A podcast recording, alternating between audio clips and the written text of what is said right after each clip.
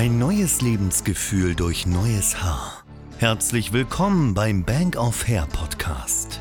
Der Podcast für alle, die keine Lust mehr auf Geheimratsecken und Haarausfall haben und endlich stolz in den Spiegel blicken wollen.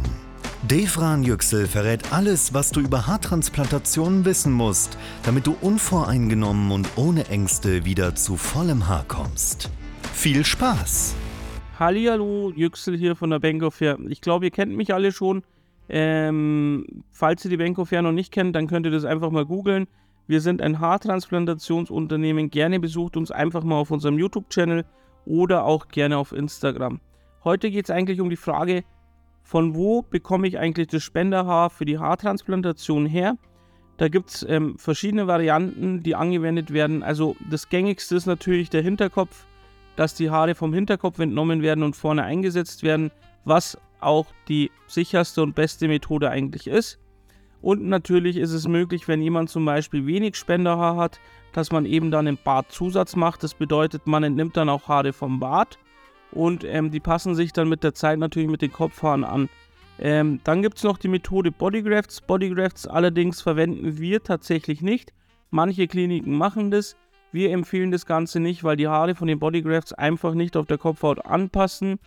Also die passen auch nicht, die passen sich auch mit der Zeit nicht an, nicht so wie bei den Barthaaren, sondern das sieht dann eigentlich auf gut Deutsch gesagt komisch aus und die halten auch nicht lange, die fallen wieder aus. Also die Bodygrafts, die würde ich keinem empfehlen und ähm, wenn dann jemand zu einer anderen Klinik gehen sollte, der sollte dann einfach sagen, wenn er, wenn die Klinik sagt, die haben ein bisschen, ähm, dein Spenderhaar ist nicht ausreichend, dann sollte man natürlich auf die Barthaare zurückgreifen und ähm, nicht auf die Bodygrafts eben.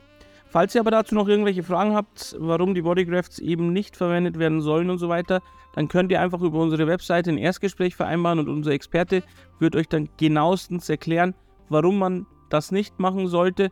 Ich spreche es natürlich im Podcast an, damit ihr natürlich auch was zum Hören habt und euch ein bisschen Informationen einsammelt, während ihr auf der Reise seid nach eurem Traumanbieter für die Haartransplantation. Und wir hoffen euch damit auch ein bisschen ähm, Aufschluss zu zeigen und natürlich euch auch zu erklären, was möglich ist und was nicht und euch nicht irgendwelche leeren Versprechungen zu machen. Dann bedanke ich mich auf jeden Fall schon mal und freue mich auf die nächste Folge.